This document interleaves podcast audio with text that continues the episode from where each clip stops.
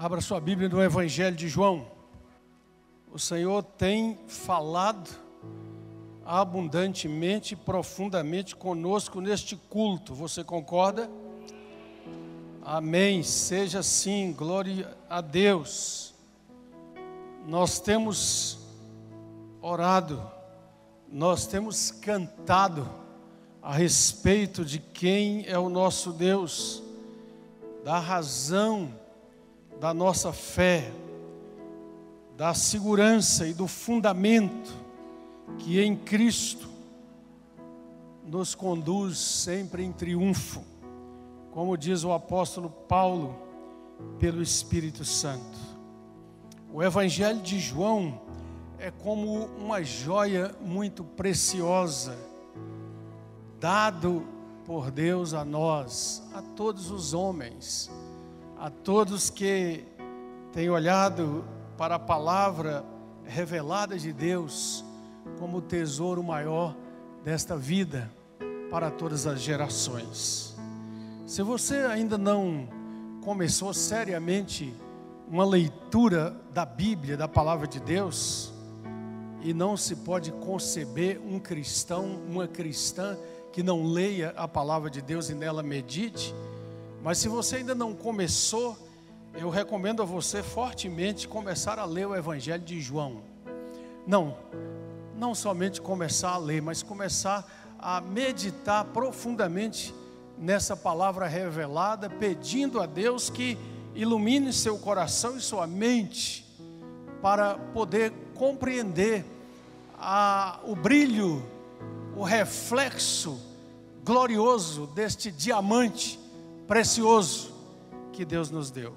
Se você está evangelizando alguém, se você tem orado por alguém próximo a você, vizinho, vizinha, amigo, colega de trabalho, ah, parente, familiar, e essa pessoa nada conhece da Bíblia ainda, comece dando a ele, a ela, instrução para começar a leitura da Bíblia pelo Evangelho de João. Todo aquele que se aproxima das Escrituras pela primeira vez, a meu ver, e eu estou na companhia de gente bem mais sábia do que eu, na interpretação da palavra, muitos teólogos, estudiosos, leia, indique as pessoas para começar lendo a Bíblia no Evangelho de João.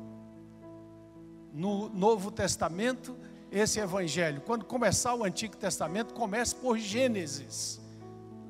Desafie a pessoa a ler todo o livro de Gênesis.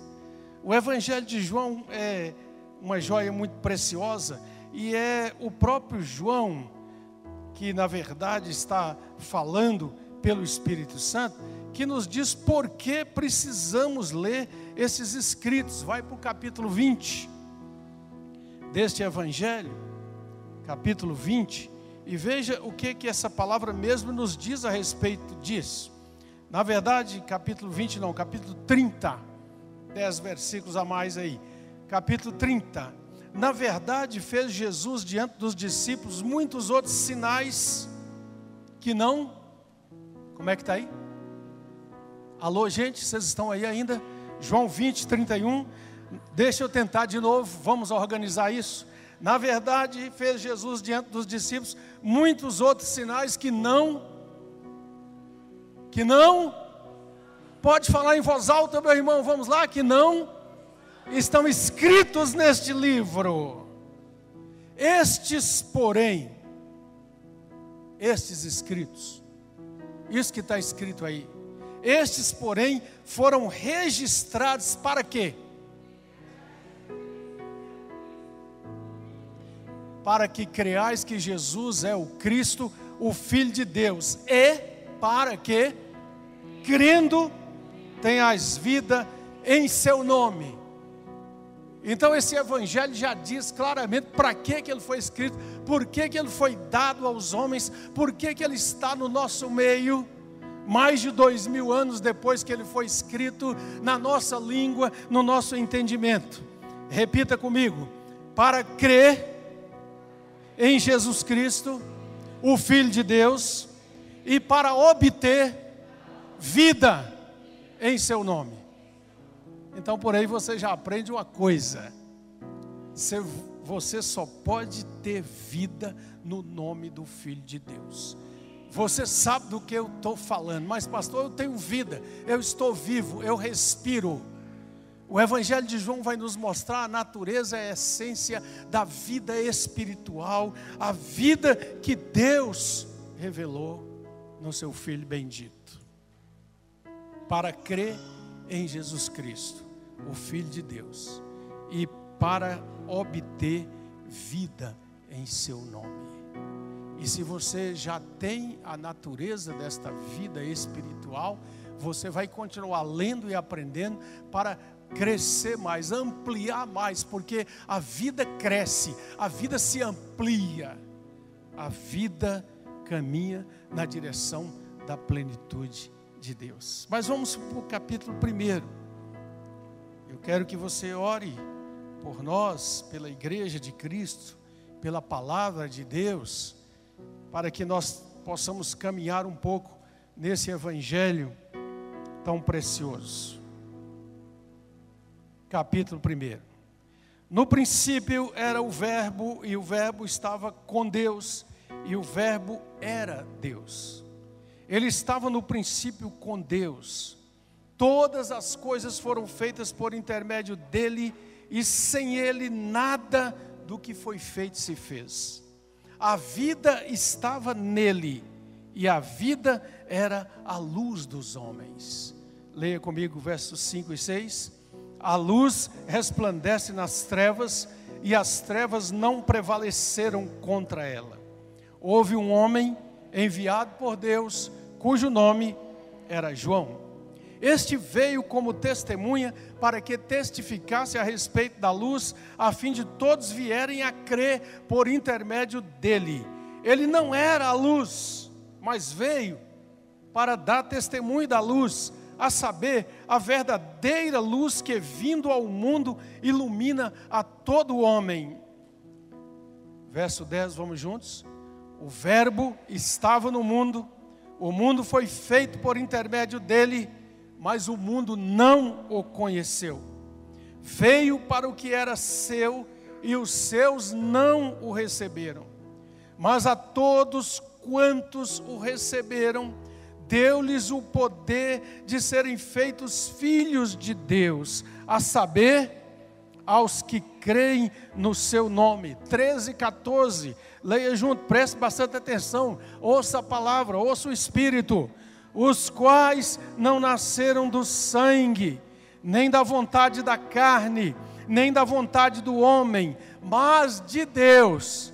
E o Verbo se fez carne e habitou entre nós cheio de graça e de verdade, e vimos a sua glória, glória como do unigênito do Pai. João testemunha a respeito dele e exclama: Este é o de quem eu disse, o que vem depois de mim tem contudo a primazia, porquanto já existia antes de mim.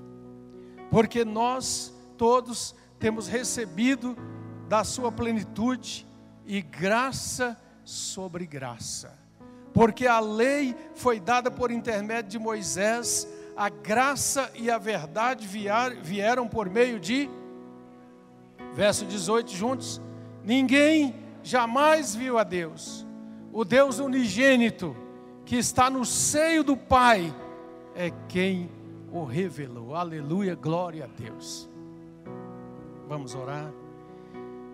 Ó Senhor, é a tua bendita palavra, palavra que criou tudo que existe, que sustenta tudo que existe.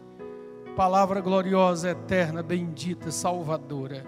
E nós não somos suficientes para discernir, para entender, para anunciar. Se o Senhor não fizer, nós não podemos fazer. Portanto, tem misericórdia de nós Libera a tua palavra, Senhor, para o bem da nossa vida, para, ó Deus, sermos edificados em verdade, amor e justiça e misericórdia. Perdoa o nosso pecado, impede, restringe, lança por terra a obra do inimigo da palavra, para que ele não obscureça a mente e nem traga sofismas contra a palavra do Senhor no nível da mente e do coração humano. Rogamos, Senhor, brilhe, brilhe, brilhe, brilhe a tua luz na palavra e pela palavra em Cristo Jesus, o Senhor. Amém. Aleluia. João, Evangelho da Graça. Quem é o autor? É João, filho de Zebedeu, irmão de Tiago. Segundo Marcos, capítulo 3, 17, João é um judeu, israelita do primeiro século, profundo conhecedor das tradições e das expectativas do seu povo. João é muito religioso, porque ele procura cumprir tudo aquilo que estava na lei, enquanto ele caminha e se encontra com Jesus. Mas agora ele se encontra com Jesus, o Nazareno, o Messias, e ele se entrega a Jesus como Senhor e Salvador da sua vida. Então, João se torna seguidor, discípulo de Jesus, cheio de muita alegria, convicção e fé. Esse evangelho, amados e amadas, vai nos mostrar encontros surpreendentes e impactantes de Cristo, encontros transformadores com especialistas da religião, com curiosos que seguiam Jesus da multidão, com os poderosos do mundo, com os que estavam nas instâncias políticas do poder ali no primeiro século, com pessoas simples, trazendo uma palavra de vida para as suas lutas diárias, para as suas dificuldades e para as suas necessidades. Mas eu queria que você estivesse dedicando um tempo, procurando ficar atento, atenta, acordado para olhar para essa palavra, olha para a palavra, mantenha sua Bíblia aberta. Acho muito importante que você olhe para o texto e deixe o texto falar ao seu coração. Este evangelho começa com um hino de profundo conteúdo teológico. Essa expressão, no princípio era o verbo, é uma expressão em que João é usado também pelo Espírito Santo de Deus, naquele contexto da filosofia grega, para falar agora da palavra eterna, a palavra criadora de Deus, a palavra reveladora, a palavra salvadora que se manifestou. E o versículo 4 vai dizer: a vida estava nele e a vida era a luz dos homens. Ele está chamando a nossa atenção para aquele que é o Criador da vida e o sustentador da vida. Logo no outro versículo, ele vai falar sobre luz. A vida era a luz dos homens.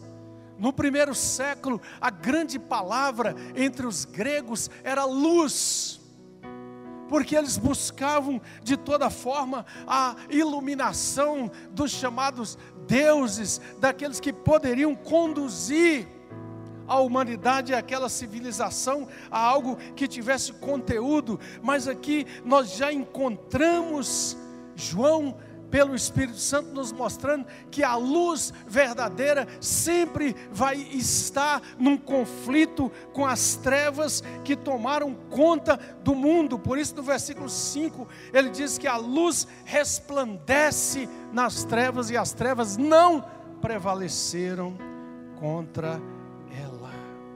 Nós vemos que, desde o relato bíblico da queda dos nossos pais, nós então temos esta visão da Bíblia inteira, já falamos isso outras vezes aqui, é uma ideia do irmão John Stott, que a Bíblia tem esses quatro grandes assuntos: criação, queda, redenção, consumação, que implica na restauração de todas as coisas. E João já está dizendo que a luz veio e ela toma o espaço, e enquanto a luz entra e avança, as trevas recuam, porque não podem prevalecer contra a luz.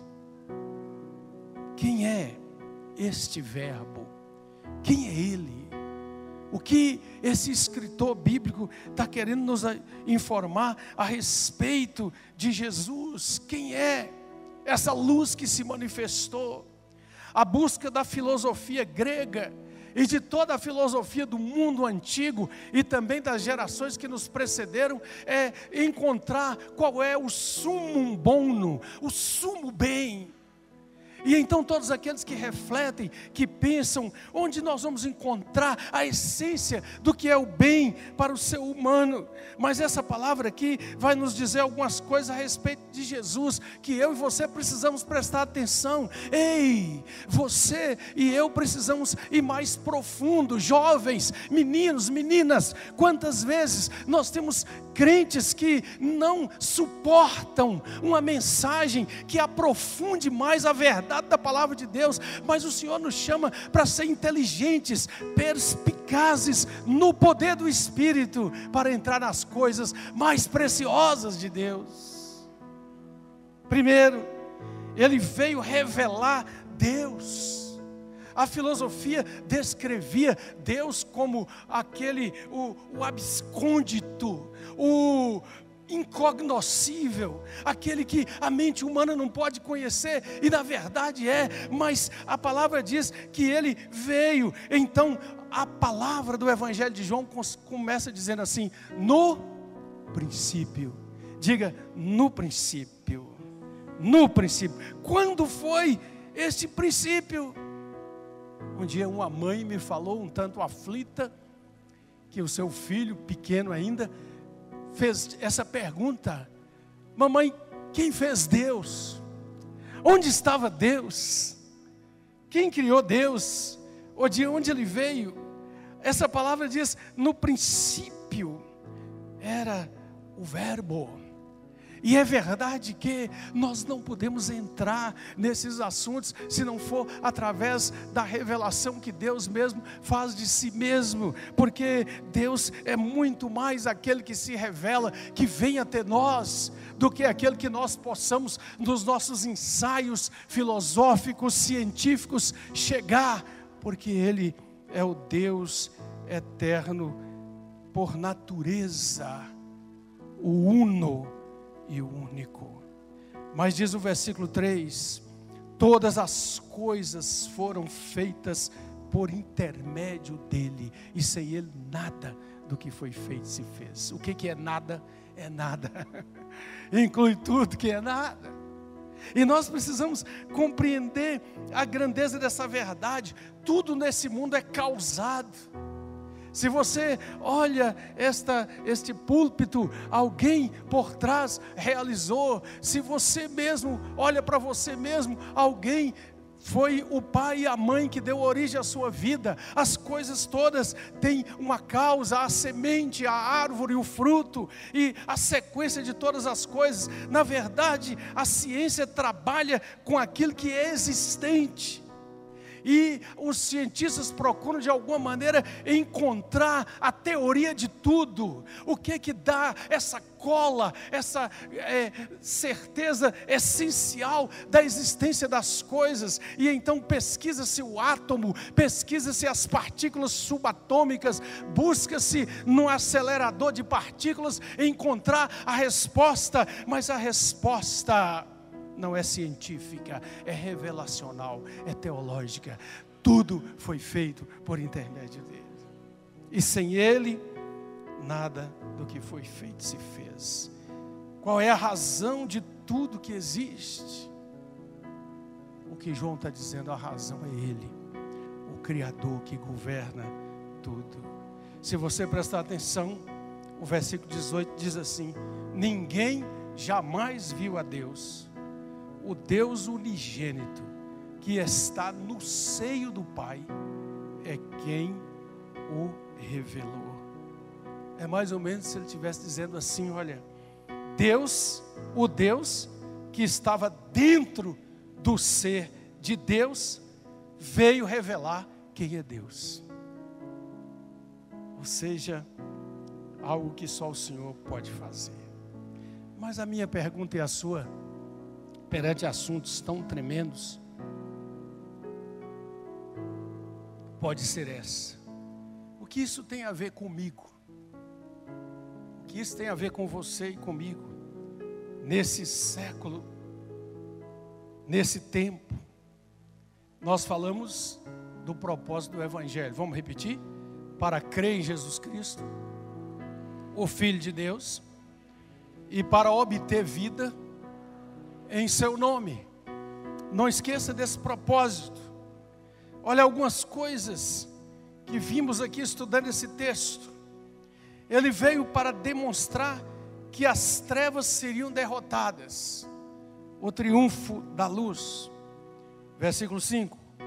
Ele encarna e revela a luz verdadeira que pode iluminar todo homem. Versículo 9.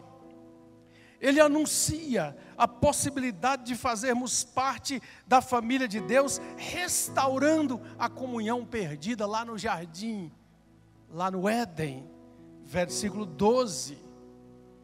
Ele anuncia uma outra forma de pertencer, uma outra forma de ser alguém diferente, sem perder a nossa identidade, ou seja, nascer além da carne e do sangue, obter uma nova identidade, fora da vontade do homem, fora da vontade da carne, mas um ato de Deus, de nos fazer novas criaturas. Então isso tem a ver comigo e tem a ver com você, porque diz respeito à essência da nossa vida diz respeito à resposta que todo ser humano procura quando perguntamos qual a razão de todas as coisas, qual a razão, como o sábio do Antigo Testamento no Eclesiastes ficou um dia muito cheio de indagações, de tédio da vida e começou a falar sobre esse ciclo que parece sem fim de nascer, de crescer, de trabalhar, de afadigar, de voltar, de comer e comer de novo no outro dia e depois de morrer, até que ele disse: Eu descobri uma coisa. O mais importante é o homem se alegrar e viver a sua vida com tranquilidade e simplicidade, mas lembrando-se de uma coisa: fora de Deus, quem pode se alegrar? O que compete a mim e a você fazer perante tão grandes coisas e tão maravilhosa revelação? O texto nos fala de três grupos de pessoas e de duas respostas que nós podemos ter a Jesus. João nos conta a história de todo o ministério de Jesus, como eu disse no começo. E João nos traz uma visão de como essas pessoas encararam Jesus enquanto ele aqui viveu e andou. Qual foi a resposta que eles deram? Qual foi a situação que Cristo provocou como reação, como atitude nas suas vidas? Mas essa palavra do versículo 10 parece assim profundamente lamentadora por parte de João, quando ele diz assim: o Verbo estava no mundo, o mundo foi feito por intermédio dele, mas o que, gente? O mundo não o conheceu. Aquele homem, parecido com os outros israelitas da época, com 30 anos de idade, andando ali nos territórios ao sul, ao norte, ao centro de Israel, atravessando Samaria, indo da Judéia para Galiléia. João está dizendo, era o Verbo eterno, o Deus revelado, que agora tem braços e pés humanos e caminha a estrada que todo ser humano tem que caminhar. Ele estava no mundo, o mundo era dele, ele era criador, ele foi o criador, ele é o criador, mas o mundo não o conheceu. O que, é que João quer dizer com o mundo? Essa palavra é muito usada no contexto do Novo Testamento, não é? O mundo podemos entender como a sociedade humana organizada. Naquele tempo, o pequeno poder que as autoridades religiosas ainda detinham em Israel por concessão romana. Mas João está falando também, porque você tem que olhar para esse evangelho que ele está escrevendo, conhecedor de todos os fatos.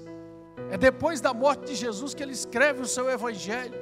Então João está falando aqui das autoridades, dos governadores romanos que estavam na Palestina, dos procuradores, dos procônsules, dos oficiais, operadores do governo, da política, da justiça. Jesus estava presente ali naquele tempo, naquela época, e eles não o conheceram.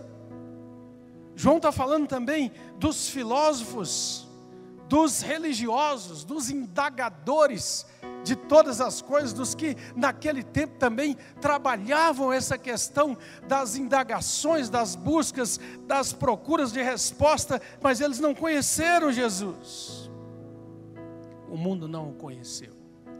Ele está falando das estruturas sociais, do estilo de viver daquela época. E essa é uma verdade para os nossos dias. O mundo não o conheceu em cada geração, e cada vez mais, quando o tempo vai passando, e, a meu ver, se afunilando para o cumprimento da restauração e da consumação de todas as coisas. Dá uma olhadinha hoje, procura conhecer a chamada inteligência dos nossos tempos, o que se debate na academia, na universidade, nos fóruns do mundo, nas reuniões daqueles que se julgam grandes, no meio científico, estão tratando de tantas coisas dentro da astronomia, dentro da biologia, da medicina, da filosofia, da área do ensino, uma busca de conhecimento, mas o mundo continua cego à verdade daquele que está no mundo e continua revelando a palavra da luz e da verdade. Não que a ciência seja má. Gosto de uma frase de Stanley Jones missionário da Índia, quando ele disse, lá nos anos 60, quando a ciência começava inclusive a levantar algumas indagações, e quando houve uma crítica intensa contra o texto bíblico, que depois caiu totalmente por terra. E Stanley Jones dizia assim: Eu não temo que os homens sejam científicos, eu temo que eles sejam pouco científicos, rasos na ciência, porque quando se aprofundarem cada vez mais na verdadeira ciência, encontrarão a verdade central do universo, Jesus Cristo, o Filho de Deus. E esta é uma verdade que grandes cientistas, eu poderia citar inúmeros aqui, você já sabe, já ouviu tantas vezes, os maiores de todos que lançaram as bases de toda a ciência tão desenvolvida no nosso tempo, a grande maioria deles tementes a Deus, como foi Pascal, um homem de uma profunda e maravilhosa fé e confiança em Deus. Mas diz o texto também, versículo 11, que ele veio para o que era seu, e os seus não o receberam ele veio para o que era seu. Nós podemos pensar aqui em duas dimensões. Primeiro, o que era seu é tudo que há no mundo. Todas as galáxias, todos os sistemas solares e de outra gênese e origem que a ciência não sabe responder, tudo aquilo que faz parte desse imenso e desafiador universo é de Jesus. Foi o teólogo, pastor e político abençoado Abraham Kuyper, que disse: Não há neste universo nenhum centímetro sequer de coisas, de tempo, de espaço que Jesus Cristo não chame de seu, porque é dele. Todas as coisas foram feitas por intermédio dele, e sem ele, nada do que foi feito se fez. Mas também veio para o que era seu, tem uma dimensão que ele veio para o seu povo em um primeiro momento para cumprir uma promessa de Deus na antiga aliança. Para o momento que toda a história de Israel caminhou para esse momento, mas eles não receberam. Você vai ler durante todo esse evangelho, em todo o Novo Testamento, a começar das autoridades religiosas, não só a recusa, mas a perseguição a Jesus. Eles não o receberam. Eles não lembraram da Shema que todo judeu ouvia na sinagoga e no templo. Ouve, ó Israel, o Senhor nosso Deus é o único Senhor mas eles não receberam, eles esperavam um Messias, mas seus olhos estavam vedados. Eles se esqueceram do grande profeta messiânico Isaías que escreveu: Um menino nos nasceu, um filho se nos deu. E eles não conseguiam enxergar que um Messias vitorioso e libertador pudesse nascer numa humilde estrebaria em Belém, o lugar mais distante, mais desprezado, porque estavam contaminados, como todas as gerações têm sido contaminadas pela glória do mundo e pelas coisas que o mundo oferece. Veio para o que era seu e os seus não o receberam. Jesus, neste mesmo evangelho de João, vira-se para aqueles, principalmente os fariseus, saduceus, intérpretes da lei que estavam ali em volta dele, e ele disse: Vós não quereis vir a mim para terdes vida, morrereis em vossos pecados. Porque o Evangelho é para crer em Jesus Cristo, o Filho de Deus, e para obter vida em seu nome. Esse foi o grupo que não o recebeu. Mas o outro grupo foi o grupo que creu versículo 12 e 13. Olha para essa palavra. A todos quantos o receberam, deu-lhes o poder de serem feitos filhos de Deus, a saber quem? Aos que creem no seu nome. Estes não nasceram do sangue, nem da vontade da carne, nem da vontade do homem, mas nasceram de Deus. Olha que coisa extraordinária. Receberam a Cristo em suas vidas, creram no seu nome. O nome tem a ver com a característica o Cristo, o Messias, o ungido de Deus e Jesus, o Salvador. Eles podem ter certeza que foram adotados, porque o Deus eterno os adotou, perdoou, justificou e os fez nascer em sua família e deu-lhes o nome de filhos de Deus. Outra verdade tremenda: nem carne, nem sangue, nem vontade do homem.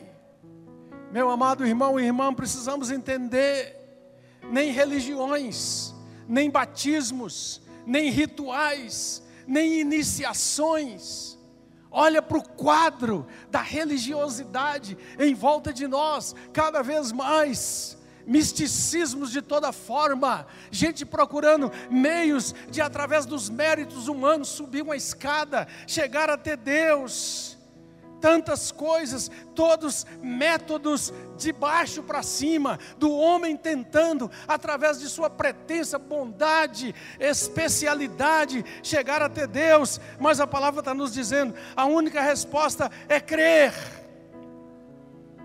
em Cristo Jesus. E crer, diz um comentarista, é a resposta do homem com a mente, o coração, com toda a vida a ação salvadora de Deus por meio de Jesus Cristo. Crer não é só declarar que crê, crer não é só dizer eu acredito, eu acredito. Pode até valer para torcida de futebol, né?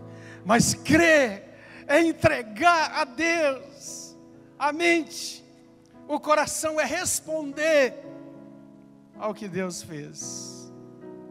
E Jesus diz: Olha, eles nasceram de Deus.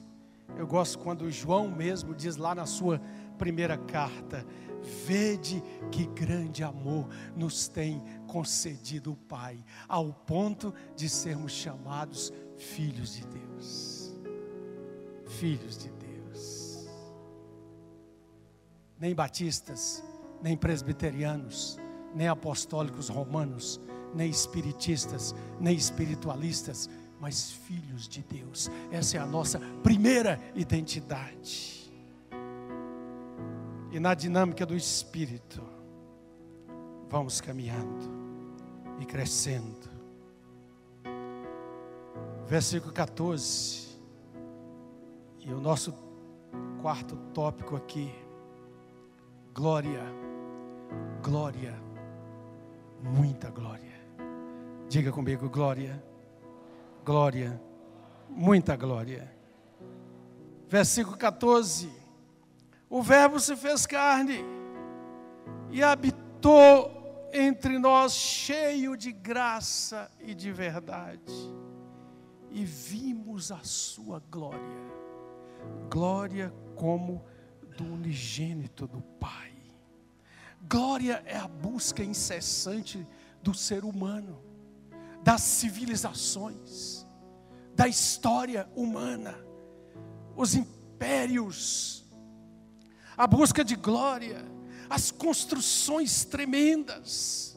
No tempo moderno, você já prestou atenção, por exemplo, na abertura dos Jogos Olímpicos a busca de um espetáculo de cores, de luzes, de manipulação da tecnologia tão aqui presente. Bilhões de pessoas vendo pela televisão, busca de glória, mas sempre uma glória fugaz. Me lembro daquele filme, acho que lá dos anos 90, né? ET, o extraterrestre. E naquele momento que aquela espaçonave finalmente está descendo e aquelas luzes, e aquele contexto, porque a ideia do escritor ali, na sua ficção, é de que algo que desce e que traz uma dimensão nova, quem sabe uma resposta para o homem, mas ele já desceu, já está entre nós, a sua glória está presente, e a busca da glória humana só terá resposta em Cristo Jesus a glória veio em forma humana para salvar o seu povo. O Verbo se fez carne, o Eterno habitou entre nós. Esse, essa palavra tem a ver com a ideia de que pôs a sua tenda de acampamento e armou no nosso meio, porque João está aqui lembrando da Shekinah, da presença da glória de Deus no acampamento de Israel. Mas Paulo vai dizer que essa uma glória fugaz da antiga aliança, mas a glória da nova aliança é saber que Deus está presente e por isso João o Batista aqui mesmo vai declarar para nós: nós temos recebido da sua plenitude, graça sobre graça, cheio de graça, Ele habitou entre nós e nós vimos a Sua glória, glória como do unigênito do Pai. Às vezes nos maravilhamos tanto, não é? Com tantas coisas da beleza da criação de Deus. Eu gosto de ver esses documentários e tem um que de vez em quando eu vejo os milhares e milhares de animais das tundras e planícies lá da Ásia. As aves que chegam num determinado lugar aos milhões dia desses, passando ali pela Praça Coronel Ribeiro, você depois presta atenção, tem duas árvores lá numa casa antiga. Essa árvore que é dessa flor roxa, me esqueci o nome agora, só flores, só flores. Ah, e a gente fica fascinado às vezes com manifestações assim o eclipse que vimos dias atrás, a glória de um céu brilhando na noite escura, mas queridos, isso são apenas reflexos, porque a glória está em Cristo e essa glória será cada vez mais intensa até o dia em que tudo se consumar. Mas antes de terminar, tem uma pérola final aqui ainda, nesse bloco de versículos que nós estamos vendo hoje. Versículo 17. João diz assim: Olha, a lei foi dada por intermédio de Moisés. Moisés foi tremendo. Moisés foi o homem mais manso da terra. Moisés conduziu aquele povo. Moisés viu coisas maravilhosas. Moisés viu comida cair do céu. E quando o povo reclamou de carne, ele viu aquelas aves vindo, o El Shaddai poderoso dando ordem a bandos de aves gordas para irem até lá. Deus não é vegetariano, nem vegano, viu? Ele deu ao seu povo graça especial e também da sua criação para o alimento. Moisés viu tudo isso, contemplou grandes coisas, foi um maravilhoso intercessor, mas Moisés só foi capaz de nos dar a lei, diz João. A lei foi dada por Moisés, mas, aleluia, a graça e a verdade vieram por meio de Jesus Cristo e habitaram o nosso coração. Só foi capaz de nos dar a lei, ainda era preciso cumprir um monte de rituais, um monte de coisas, mas aleluia, a graça e a verdade vieram por meio de Jesus Cristo. E nossa resposta tem que ser graça. Sim, nós precisamos deste banho de graça todo dia para viver a dimensão dos desafios tão grandes desta vida. A graça não invade, não arromba portas. O bendito Salvador, lá em Apocalipse 3:20, está falando para a igreja de Laodiceia, uma igreja que havia perdido o vigor, havia perdido os valores, havia perdido a visão e finalmente havia perdido as vestes, porque estava nu, no sentido espiritual, diante do Senhor, e o Senhor diz: Eis que eu estou à porta e bato. Se alguém ouvir a minha voz e abrir a porta, eu entrarei e vou cear com ele. Na verdade, esse texto fala principalmente à igreja nós usamos evangelisticamente e também tem essa reserva de sentido da palavra de Deus, mas aqui está dizendo que é individual. O que é que ele pede, mesmo a, a nós que já somos crentes? Comunhão, participação, desejo de permanecer com Ele. A nossa resposta tem que ser sempre: Jesus, seja o centro seja a razão, seja a essência em nosso coração. Quero chamar a nossa equipe de música aqui, para a gente poder estar tá concluindo, cantando, adorando a Deus. Mas lembre-se dessa palavra. Procura, quem sabe, começar uma leitura desse evangelho tão precioso. Regozije-se, alegre-se por saber que você já respondeu a todos quantos o receberam, deu-lhes o poder de serem feitos filhos de Deus. E se você ainda não recebeu, receba. É tempo. Abrace pela fé e diga: Jesus, venha morar no meu coração, venha ser o centro da minha vida, venha ser a minha razão de viver, porque eu sei que sem o Senhor eu nada posso. Vamos ficar de pé. Vamos continuar adorando.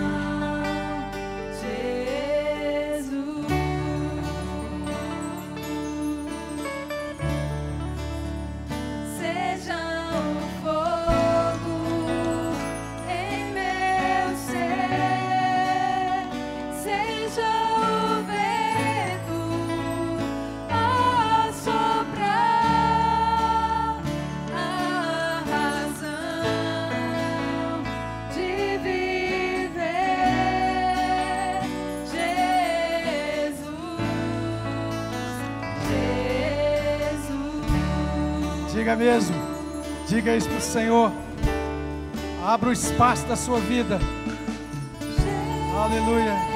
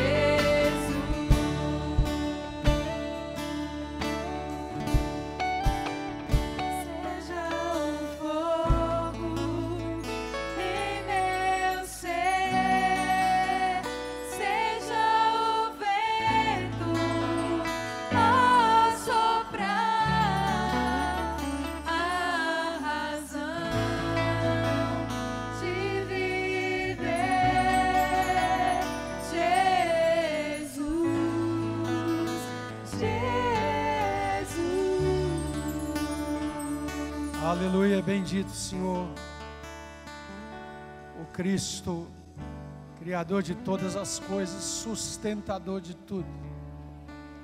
Ele disse: Eu sou o Alfa e o Ômega, o princípio e o fim, a raiz da geração de Davi, Jesus, a pérola de grande valor a estrela da manhã. Aleluia.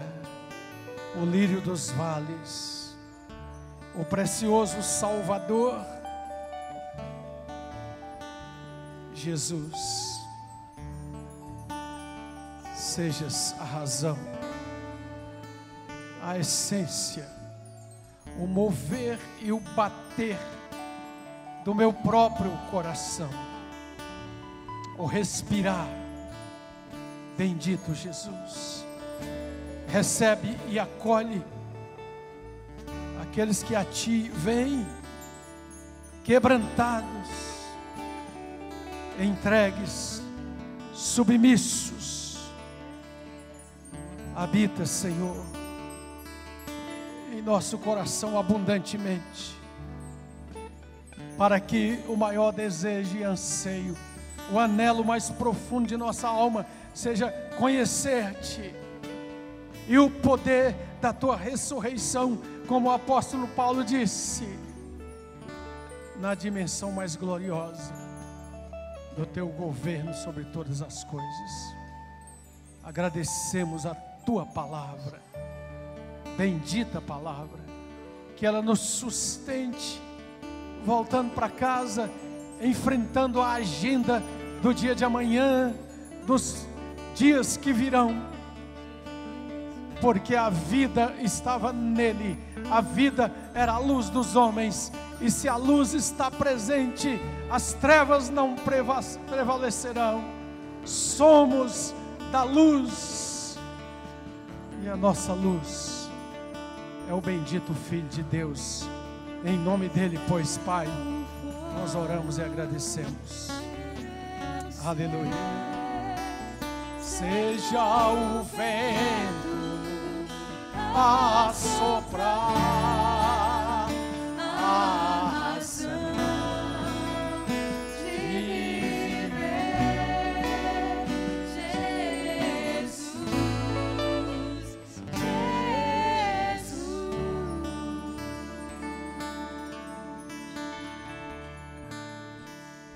Amém. Glória a Deus. Diga glória a Deus. Bendito seja o Senhor. Diga para crer em Jesus Cristo, o Filho de Deus, e para obter vida em seu nome.